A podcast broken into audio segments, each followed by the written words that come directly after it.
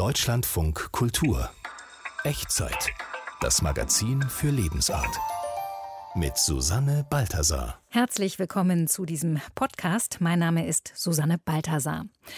Bahnfahren tun im Moment ziemlich viele Menschen. Es ist Sommer und es gibt das 9-Euro-Ticket.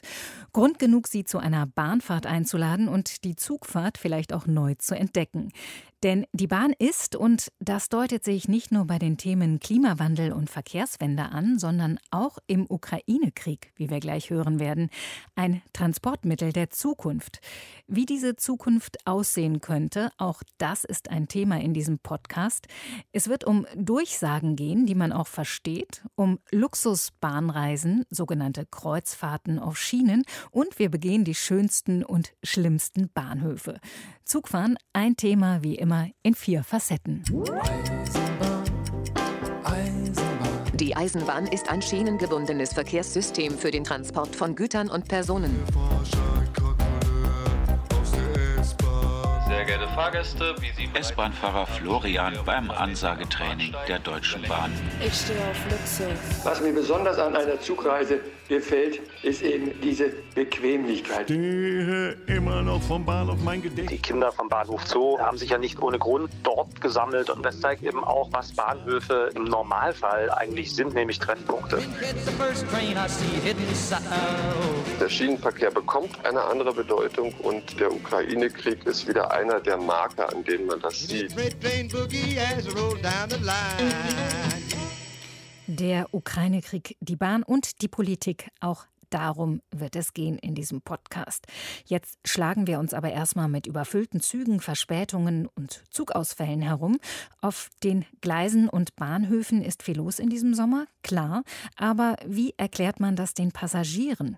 Die Bahn informiert in solchen Fällen gerne über Verzögerungen im Betriebsablauf, technische Störungen und immer wieder werden auch Halt zeigende Signale durchgegeben. Gute Kommunikation sieht anders aus und die Deutsche Bahn will es auch besser machen. Sie schickt ihre Lokführer zum Kommunikationstraining. Peter Backhoff war in Frankfurt am Main mit dabei. Sehr geehrte Fahrgäste, wie Sie bereits bemerkt haben, stehen wir unplanmäßig am Bahnsteig über längere Zeit. Ich weiß leider noch nicht wieso. Ich werde mal den Kollegen gleich anfunken und nachfragen und Sie dann über den weiteren Fahrtverlauf informieren. Ich bitte dies zu entschuldigen.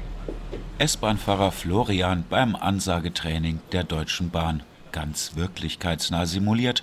In einer riesigen Werkstatthalle am Frankfurter Hauptbahnhof sitzen wir in einer laufenden Bahn. Das heißt Türen, Lüftung, Sprechanlage an. Florian sowie Paul und Andreas sind gerade einmal drei Monate im Job und Rhetorikcoach Steffen Popp, nebenbei auch Radiomoderator, macht es ihnen heute nicht leicht.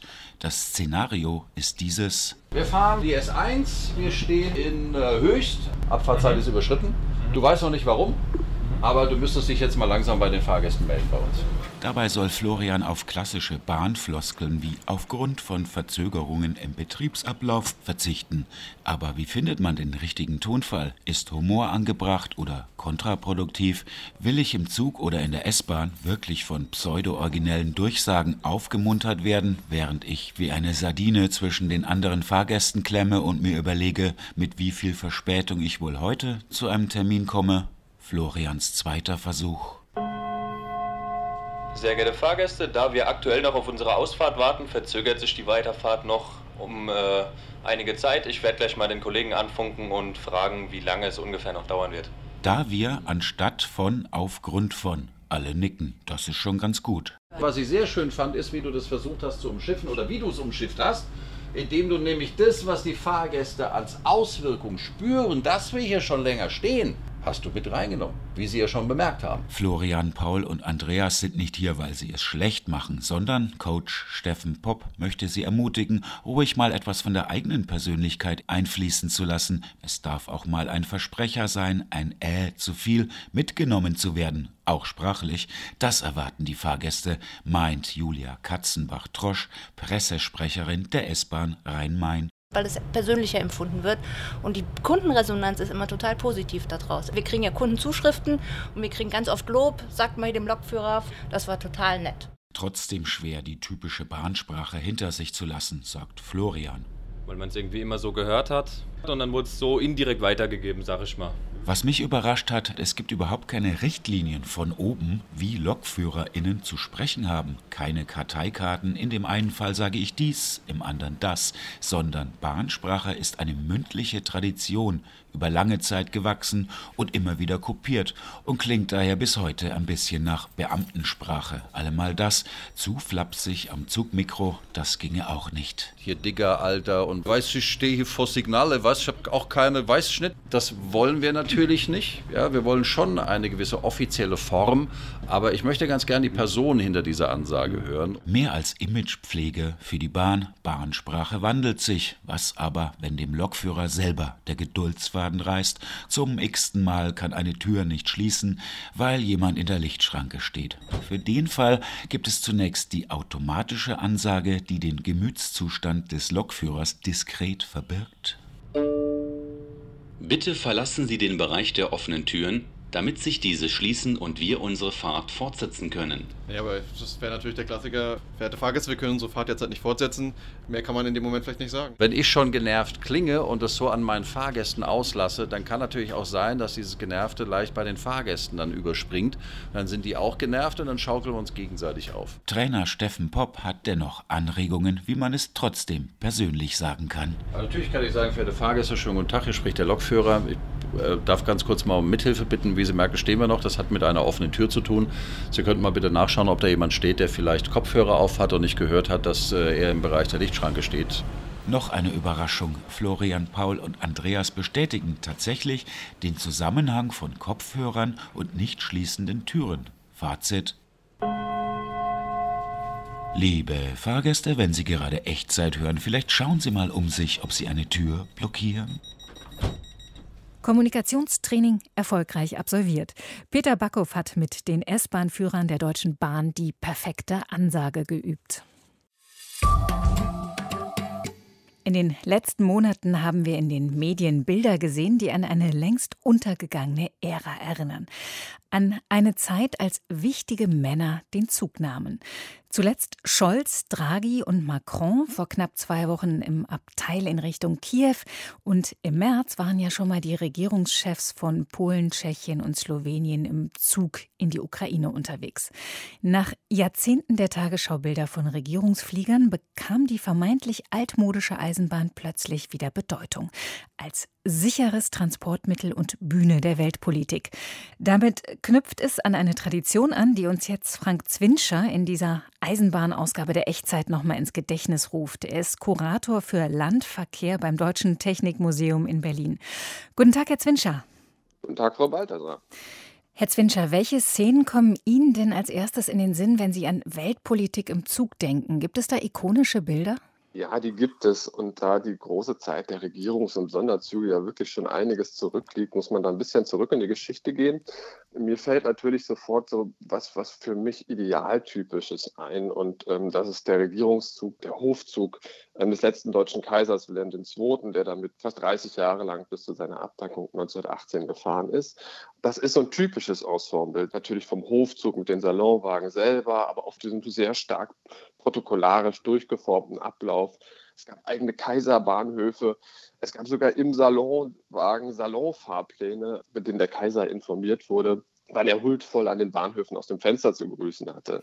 Das Ensemble ist typisch und es ist natürlich die Intensität der Nutzung. Der letzte deutsche Kaiser ist sehr gerne gereist, der wurde Reisekaiser genannt, war in manchen Jahren mehr als 200 Tage mit dem Zug unterwegs.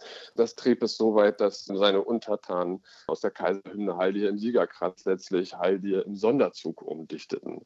Ja, das zweite Bild, was mir zur Weltpolitik im Zug ähm, einfällt, ist ein, tatsächlich ein Wagen. Ein Wagen, der in den beiden Weltkriegen sehr sehr wichtig war, nämlich der Wagen, der im Wald von Compiègne 1918 eingesetzt wurde, um den Waffenstillstand am Ende des Ersten Weltkriegs zu unterzeichnen. Und nach dem Frankreich-Feldzug, knapp 20 Jahre später, im Zweiten Weltkrieg, holte NS-Deutschland diesen Wagen aus dem örtlichen Museum heraus. Sie brachen ihn förmlich heraus, um ihrerseits die Franzosen die Kapitulation gegenüber den Deutschen dann zu unterzeichnen lassen und damit natürlich gewissermaßen auch Revanche anhand dieses Symboles zu nehmen. Ich finde den Wagen besonders interessant, weil es eben kein Regierungszug ist. Ne, es ist also ein klassischer Luxus-Salonwagen, Der wird hier aber plötzlich, der Salon wird sozusagen zum Besprechungsraum. Man kann sich vorstellen, wie daraus ein Kartentisch wird. Und das sind Bilder, die wir plötzlich irgendwie auch im Ukraine-Kontext wiedersehen. Und dann war es ja so, dass es in der Bundesrepublik auch noch Regierungszüge gegeben hat, oder?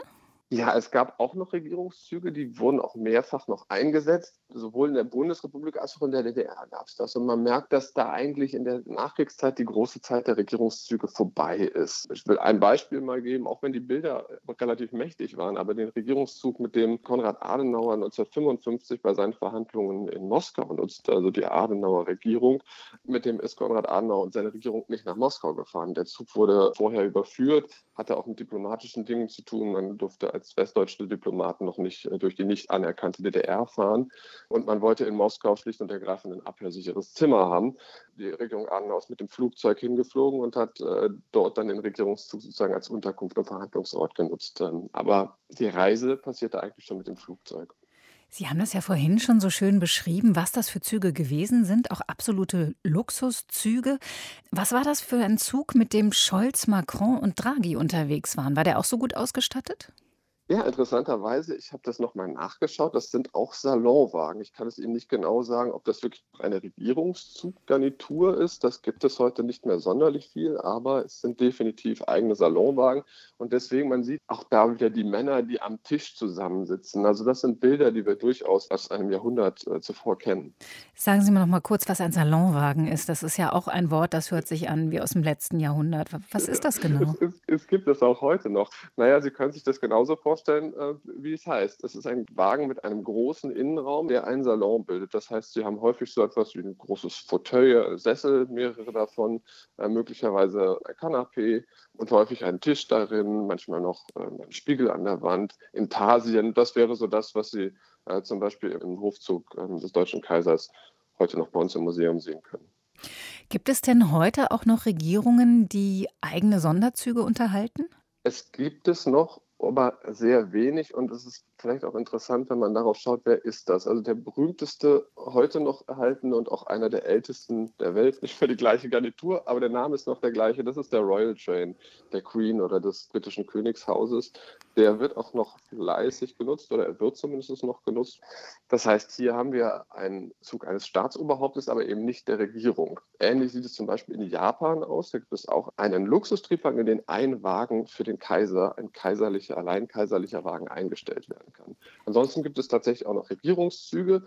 Traditionell reist die Herrscherfamilie oder die Regimefamilie Nordkoreas mit dem Zug aus, auch äh, in den 80er Jahren quer durch die Welt gereist, bis nach Ostdeutschland, bis nach in die DDR sind sie gereist.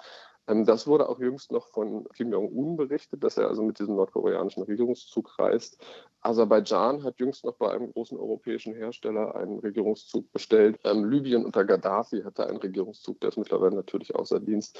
Da merkt man, bei den westeuropäischen Regierungen gibt es diese Garnitur nicht mehr. Ich, ich, kann nur deuten, warum das so sein könnte. Vielleicht hat es was mit Repräsentation zu tun. Das könnte sein. Kommen wir nochmal auf die Scholz, Macron und Draghi-Reise zurück. Allein die Zeit, die die drei da in dieser großen räumlichen Nähe zusammen verbracht haben, da stellt sich ja die Frage, ob da vielleicht auch eine andere Form von Politik entstehen kann.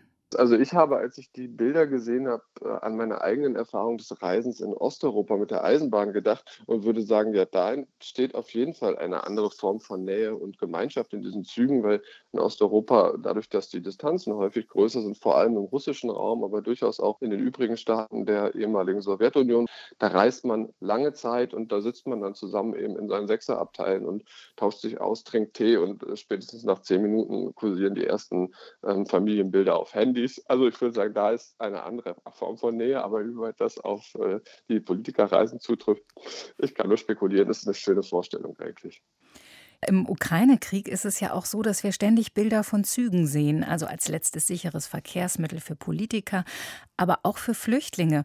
Bekommt der Schienenverkehr dadurch vielleicht auch noch mal eine grundsätzlich andere Bedeutung in unserer Wahrnehmung?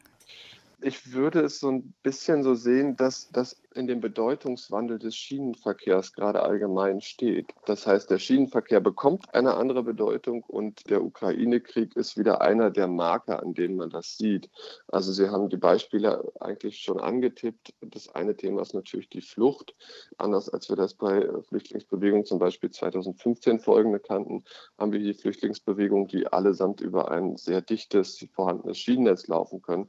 Was heißt, dass die Flüchtenden in unter einem Tag in Berlin oder sogar weiter in Deutschland sein können. Ähm, Flucht ist ein wichtiges Thema. Wir sehen das Thema Nachschub per Bahn auf allen Ebenen, Hilfsgüter, aber natürlich auch das Thema Waffen. Schwere Waffen werden mit der Bahn geliefert, auch ein sehr, sehr altes Thema, aber das kommt hier mit Wucht zurück. Und wir sehen natürlich grundsätzlich das Thema Güterverkehr. Wir steuern gerade darauf hin, dass äh, massiv Getreideexporte, die eben nicht über die Häfen des Schwarzen Meeres laufen können, über die Bahn laufen werden. Das sind natürlich irgendwo auch alles Themen, die grundsätzlich daran stehen, dass wir sehen, unsere Schienennetze werden sowohl für den Personen- als auch für den Güterverkehr wieder wichtiger. Sagt Frank Zwinschei. Er ist Kurator für Landverkehr beim Deutschen Technikmuseum in Berlin. Vielen Dank. Vielen Dank, Frau Balthasar. Deutschlandfunk Kultur. Wurfsendung. Was mein Herz anrührt? Spatzen, die ihre Jungen aufziehen. Wenn ich an spielenden Kleinkindern vorbeigehe. Wenn ich Räucherwerk entzünde, das angenehm duftet und mich dann zur Ruhe lege. In Nächten, in denen mein Liebster zu mir kommen soll, bereitet mir schon das Rauschen des Regens Herzklopfen oder der Wind, der am Dach rüttelt. Gomma. Gomser. Corallo. Gottardo Grotta. Gotteron. Grottini. Gaviler. Gavila. Bergkäs Buhus.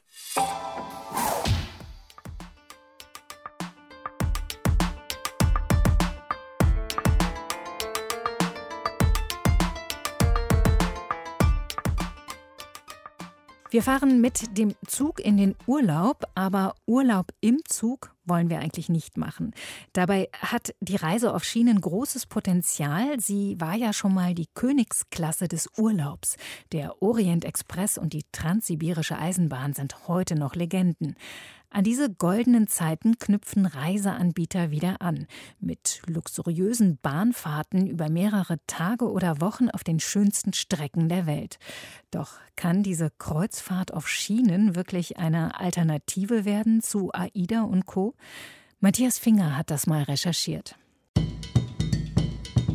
Die nostalgische Zugfahrt vom südafrikanischen Kapstadt nach Dar es Salaam in Tansania dauert 19 Tage über Botswana, Simbabwe und Sambia. Auch Horst Bunte aus Hannover hat sich auf die 6000 Kilometer lange Reise begeben.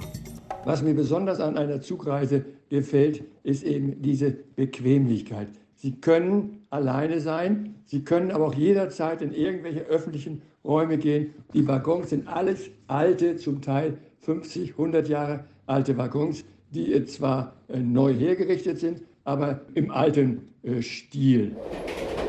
Bunte liebt die Kreuzfahrt auf Schienen. Tagsüber hält der Zug an sehenswerten Orten. Abends werden die Gäste im Bordrestaurant mit feudalen Menüs verwöhnt, während Schaffner die Betten herrichten. Der immerwährende Umzug in neue Hotels entfällt. Die Züge sind ausgesprochen luxuriös ausgestattet. Sie haben äh, einmal ihre eigenen äh, Kabinen, äh, die aber deutlich größer sind als in einem normalen äh, Zug. Alle mit Dusche und äh, WC, einige sogar mit Badewanne. Die größten äh, Kabinen im Zug sind etwa einen halben Waggon lang. Gemeinschaftstoiletten und Duschen am Ende des Waggons gibt es kaum noch. Die Ansprüche der Kunden steigen. Horst Bunte ist mit dem Zug auch schon quer durch Indien gefahren, von Wien nach Istanbul und von dort aus weiter nach Amman und Damaskus. Reisen mit viel Plüsch, Komfort und Messing. Das Vorbild der Orient Express. Ich sehe Böses in diesem Zug. Ein Passagier ist gestorben. Er wurde ermordet. Der Mörder ist hier in diesem Zug. Und jeder von ihnen ist ein Verdächtiger. Ab 1890 fuhr der Orient Express durchgängig von Paris nach Istanbul mit Halt in Stuttgart und München. 3000 Kilometer in drei Tagen. So wurden erstmals komfortable Fernreisen mit überschaubarem Zeitaufwand auf dem Landweg möglich für Gutbetuchte. Die Idee des Orient Express äh, geht zurück auf den Belgier George Nagelmackers, der eben in den USA die luxuriösen Fernreisezüge kennengelernt hatte und diese Idee eben nach Europa bringen wollte. Die Eisenbahn hat sich ja im Laufe des 19. Jahrhunderts zu dem wichtigsten Verkehrsmittel entwickelt. Ursula Bartelsheim ist Kuratorin am Deutsche Bahnmuseum in Nürnberg. Heute ist die Bahnreise auch wieder angesagt so zu reisen wie in den guten alten Zeiten, wo nicht jedes Ziel einfach mit einem einstündigen Billigflug erreichbar war. Ähm, das hat eine neue Relevanz und einen neuen Charme gewonnen, sicher, ja. Der Weg ist das Ziel. Genau, der Weg ist das Ziel, die Entschleunigung, weil schnell und zackig kann man alles haben. Sagt Felix Willicke vom Reiseveranstalter Lernidee.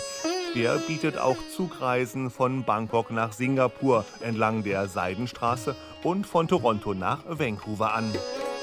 Ist ja schon nachhaltig reisen mit der Bahn, oder? Es ist grundsätzlich nachhaltig, weil einfach im Zielgebiet erstens viel von der Wertschöpfung im Zielgebiet bleibt, aber wir versuchen auch nicht zu sehr die Nachhaltigkeitskarte zu spielen, weil viele unserer Reisen natürlich auch immer mit einer längeren Flug-An- und Abreise verbunden sind. Wer lieber alleine reist, kann auch die Anschaffung eines eigenen Zuges erwägen. Die Deutsche Bahn verkauft gebrauchte Loks für eine Million Euro. Und der französische Designer Thierry Gagin entwickelt gerade einen gläsernen Privatzug. Kostenpunkt 350 Millionen Euro. Also als Privatperson kann man sich natürlich einen Zug kaufen, theoretisch ja, aber um auf Gleisen unterwegs zu sein, muss man ein zertifiziertes Eisenbahnverkehrsunternehmen sein und das äh, ist schon deutlich komplexer als äh, das Fahren auf der Straße. Eine Kreuzfahrt auf Schienen zu buchen ist da einfacher. Auch Zugfans unter 40 schlagen mittlerweile vermehrt zu, beispielsweise bei mehrtägigen Touren im Luxuszug durch Spanien. Die Nische wächst. Auf den langen Zugfernreisen hingegen bleibt die Alterskohorte von Horst Bunte unter sich. Die Masse äh, der Leute sind natürlich alles Ältere, denn junge Leute interessieren solche Reisen nicht und haben auch nicht äh, das Geld. Um die 20.000 Euro kostet beispielsweise eine 19-tägige Bahnreise durch den Süden Afrikas pro Person. Horst Bunte musste allerdings nichts bezahlen. Der pensionierte Orthopäde war bei vielen Reisen als Bordarzt dabei. Bis die Kreuzfahrt auf Schienen tauglich für den Massentourismus wird, kann es aber scheinbar noch ein bisschen dauern. Bis es soweit ist, könnte ja schon mal im normalen ICE der Komfort steigen. Welche rühmliche oder unrühmliche Rolle der Bahnhof im Leben eines Zugreisenden spielt, das hören wir gleich von dem Publizisten Peter Richter. Ein Bahnhof, das ist nach Paragraph 4 Absatz 2 der Eisenbahnbau- und Betriebsordnung eine Bahnanlage mit mindestens einer Weiche, wo Züge beginnen, enden, halten, überholen, kreuzen oder wenden dürfen. Das klingt nach Tristesse und das ist es ja oft auch. Aber ein Bahnhof kann noch viel mehr sein. Im besten Fall das Wahrzeichen einer Stadt, Verkehrszentrum, Aufenthalts- und Sehnsuchtsort. Architekten auf der ganzen Welt entwerfen Bahnhöfe, die das Eisenbahnwesen in die Zukunft führen sollen. Über die schönsten und die schlimmsten Bahnhöfe spreche ich jetzt mit dem Schriftsteller und Journalisten Peter Richter. Er reist viel, war einige Jahre als Korrespondent in New York und auch in den USA viel unterwegs, lebt heute in Berlin und ist ein bekennender Hasser des dortigen Hauptbahnhofs. Hallo. Grüß Sie. Peter Richter, warum ist der Berliner Hauptbahnhof denn so ein Gräuel für Sie? Da weiß ich gar nicht, wo ich anfangen soll. Es fängt äh, vielleicht schon damit an, dass es der einzige Bahnhof ist, den man wirklich nur mit der Bahn erreichen und auch wieder verlassen kann. Also der ist nicht wirklich ans Verkehrsnetz angeschlossen. Das ist alles relativ schlecht geplant. Man kann niemanden mit dem Auto absetzen, niemanden mit dem Auto abholen. Mittlerweile gibt es einen Straßenbahnanschluss. Das ist schon mal ein kleiner äh, Zugewinn. Die U-Bahn es wird ein wenig besser, aber wenn man dann da ist, ist man völlig verloren. Es ist der unübersichtlichste Bahnhof, den ich je erlebt habe. Man schafft es nach Jahren noch, sich zu verlaufen, den Zug nicht zu kriegen. Völlig vergeblich auf Fahrstühle zu warten, die dann nicht kommen, solche Sachen. Neulich habe ich wieder erfolglos nach dem Wagenstandsanzeiger gesucht, die, glaube ich, jetzt mittlerweile auch abgebaut worden sind, weil die Wagenstände ja sowieso immer äh, anders sind, als sie angezeigt haben. Ja, genau, das wollte ich gerade sagen. Wozu braucht man die eigentlich? Das bringt einen ja auch nicht weiter. Hält das alles Sie denn ab vom Zugfahren? Natürlich nicht. Ich bin jetzt kein ideologischer nur Zugfahrer, sondern ich wechsle meine Verkehrsmittel, wie es am praktischsten ist. Aber ich fahre tatsächlich ganz gerne Zug, weil es ist ja meistens das praktischste Verkehrsmittel. Jetzt im Augenblick vielleicht gerade nicht, bei der gegenwärtigen Verspätungskrise. Aber an sich ist das eigentlich natürlich toll und könnte aber natürlich gerade in Deutschland noch viel toller sein. Sobald ich in Italien bin beispielsweise, geht einem ja das Herz auf herrliche Züge, Pünktlichkeit. Ja, das ist mir auch aufgefallen, als bis, ich in Italien letztens Zug gefahren bin. Und viel billiger war es auch noch. Billiger und die Bahnhöfe haben auch was für sich. Genau, fallen Ihnen denn auch noch Bahnhöfe ein, also jenseits des Berliner Bahnhofs, der ja offensichtlich nicht so gelungen ist, fallen Ihnen denn auch noch konkret Bahnhöfe ein, wo Sie sagen würden, da sind Sie gern gewesen, da hat Sie was begeistert? Ach, da gibt es auch wiederum ganz viele. Selbst in Berlin, ehrlich gesagt, gibt es ja eine ganze Menge Bahnhöfe. Bahnhof Zoo, Bahnhof Lichtenberg, die alten Bahnhöfe, die mal zentral waren für West- und Ostberlin, die hatten zwar jeweils auch ihren Ruf als verrufene Orte. Ne? Die Kinder vom Bahnhof Zoo äh, haben sich ja nicht äh, ohne Grund dort gesammelt und äh, auf der Ostseite war es am Bahnhof Lichtenberg. In dem Tunnel trafen sich die Punks und die Blueser und die ganzen devianten Jugendlichen der DDR. Aber das zeigt eben auch, was Bahnhöfe im Idealfall äh, sein können oder im Normalfall äh, eigentlich sind, nämlich Treffpunkte. Und ich glaube, das sollte man generell im Blick haben, wenn man auch Bahnhöfe jetzt neu baut und wenn man sie neu gestaltet. Und wenn ich den Blick in die USA mal ganz kurz lenken darf, äh, Penn Station, ganz berühmter Bahnhof in New York, das ist eigentlich der wichtigste Bahnhof von New York. Der lag lange Zeit, über Jahrzehnte, wie so eine Art Kriechkeller unterhalb des Madison Square Garden. Und das war wirklich nicht angenehm, dort umzusteigen, dort einzusteigen, dort auszusteigen. Man kam sich vor wie so eine Kellerasse. Und das hat äh, wahnsinnig viele Leute dort so genervt, ganz speziell den New York Times-Kritiker Michael Kimmelman, der dann in einem sensationellen Feldzug durchgesetzt hat, dass auf der anderen Straßenseite ein altes Postamtsgebäude umgebaut wurde zu einem neuen Bahnhofsgebäude, was jetzt wunderbar geworden ist. Lichte Hallen, die wir technisch gar nicht mehr bräuchten, weil die Dampflokomotiven ja gar nicht mehr in Betrieb sind, für die man diese riesigen Hallen gebaut hat, aber die so wunderbar deswegen sind, weil sie einem das Gefühl der Größe und auch ein Gefühl von Übersichtlichkeit geben. Also New York, fantastisches Beispiel. Selbst in Bologna, wo der Bahnhof mal Bombenattentat zum Opfer gefallen ist, da hat man einen Neubautrakt angefügt, also hat den alten Teil, der sozusagen auch ein Identitätskern natürlich war, äh, kombiniert mit einem neuen, sehr modernen Teil, wo die Bahnsteige zum Beispiel auch ein wichtiger Punkt breit genug sind, dass Leute da ähm, sich in die Arme fallen können, die Koffer zur Seite fallen lassen können und trotzdem noch Leute dran vorbeilaufen können. Also solche Sachen, die sozusagen auch ähm, das Ankommen, das Abreisen, das Reisen an sich inszenieren, sind natürlich wichtig und das findet man, wenn man genau guckt, auf vielen Bahnhöfen. Welche Rolle spielt denn die Anbindung des Bahnhofs an die Stadt? Also oft steht man ja nach dem Aussteigen da und denkt, oh Gott, hier will ich jetzt gleich wieder weg. Stichwort Bahnhofsviertel. Ist das wichtig für die Frage, ob ein Bahnhof gelungen ist oder nicht? Absolut. Das eine ist tatsächlich die Verkehrsanbindung, dass man schnell hinkommt, dass man mit anderen Verkehrsmitteln gut hinkommt, dass man umsteigen kann. Da gibt es tolle Beispiele jetzt in Dänemark, äh, in, in, Kopenhagen zum Beispiel, Park-and-Ride-System, wunderbar angebunden an den Bahnhof.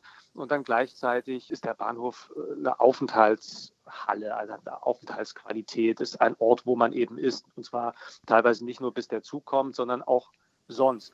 Und der Aspekt des Bahnhofsviertels, diese leicht anrüchige Qualität, die das häufig transportiert, selbst die könnte man, ohne es zu romantisieren, ja auch als eine Qualität insofern würdigen, als man sich fragen muss, warum ist das eigentlich so? Weil das der Ort ist, wo am ehesten noch was geht, wo was aufhat, wo Leute sein können, wo man sein kann, ohne sich rechtfertigen zu müssen. Das ist in der Stadt auch selten geworden. Und deswegen plädiere ich auch dafür, dass als sozialen Ort ernst zu nehmen. Es ist ja so, man kriegt an einem Wochenende nur an Bahnhöfen Lebensmittel zu kaufen. Vielleicht noch an Tankstellen, aber Tankstellen sterben aus allmählich. Das bringt die sogenannte Mobilitätswende ja wahrscheinlich mit sich. Es bleiben uns dann eigentlich nur noch die Bahnhöfe, um an langen toten Sonntagen irgendetwas zu erledigen.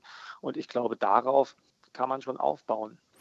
Also dieser Ansatz, dass man Leute an den Bahnhof holt, die jetzt nicht unbedingt verreisen wollen, den gibt es in anderen Städten ja auch. Also in Paris zum Beispiel kann man im Bahnhof auch äh, gehoben essen gehen. Im Saint-Lazare, da hat ein Sternekoch ein Restaurant aufgemacht.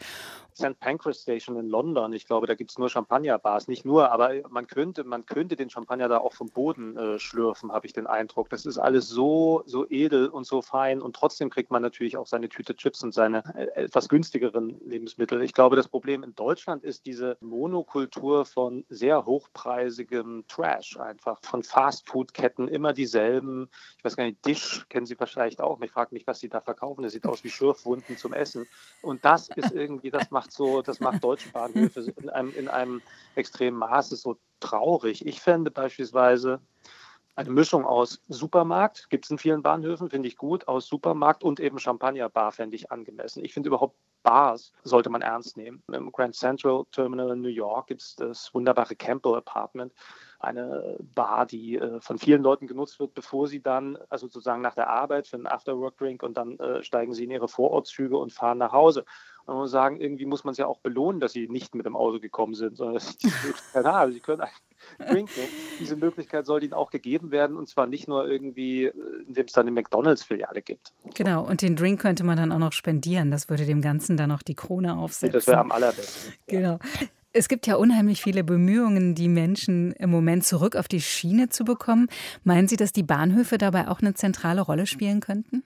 An sich glaube ich, muss natürlich erstmal die Bahn selber das leisten, was sie verspricht. Da lässt sich Deutschland, glaube ich, ein bisschen zu wünschen übrig. Aber klar, es hat auch mit den Bahnhöfen zu tun. Man muss die Menschen ja erstmal auf die Schiene kriegen, ganz buchstäblich, indem es da beispielsweise Treppen gibt, die sie benutzen können, Rolltreppen, die nicht nur nach oben fahren, sondern vielleicht auch nach unten. Ich sehe manchmal da ältere Frauen mit Koffern äh, sich abmühen, wo ich mich frage, ja gut, ähm, an die hat jetzt auch niemand so richtig gedacht. Solche Sachen, das sind so die Kleinigkeiten, die es so unbequem machen. Man kann sich auch nirgendwo mehr hinsetzen häufig es, äh, diese Kleinigkeiten würden, glaube ich, vielen Leuten es noch ein wenig einfacher machen. Ja, Sie haben ja jetzt auf jeden Fall schon mal eine Menge Vorschläge gebracht, was man machen könnte. Ich hoffe, ein paar davon werden auch umgesetzt. Peter Richter war das, der Autor, Schriftsteller und Zugfahrer. Vielen Dank für das Gespräch. Herzlich gerne.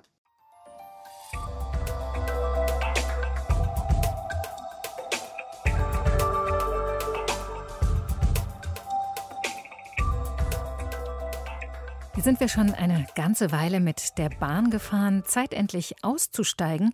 Dieser Podcast ist zu Ende und wenn Sie Lust haben, hören Sie doch mal in die anderen Echtzeit-Podcasts rein.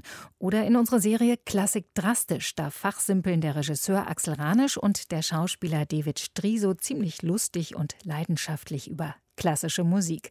Ich bin Susanne Balthasar und freue mich, dass Sie zugehört haben. Tschüss, machen Sie es gut.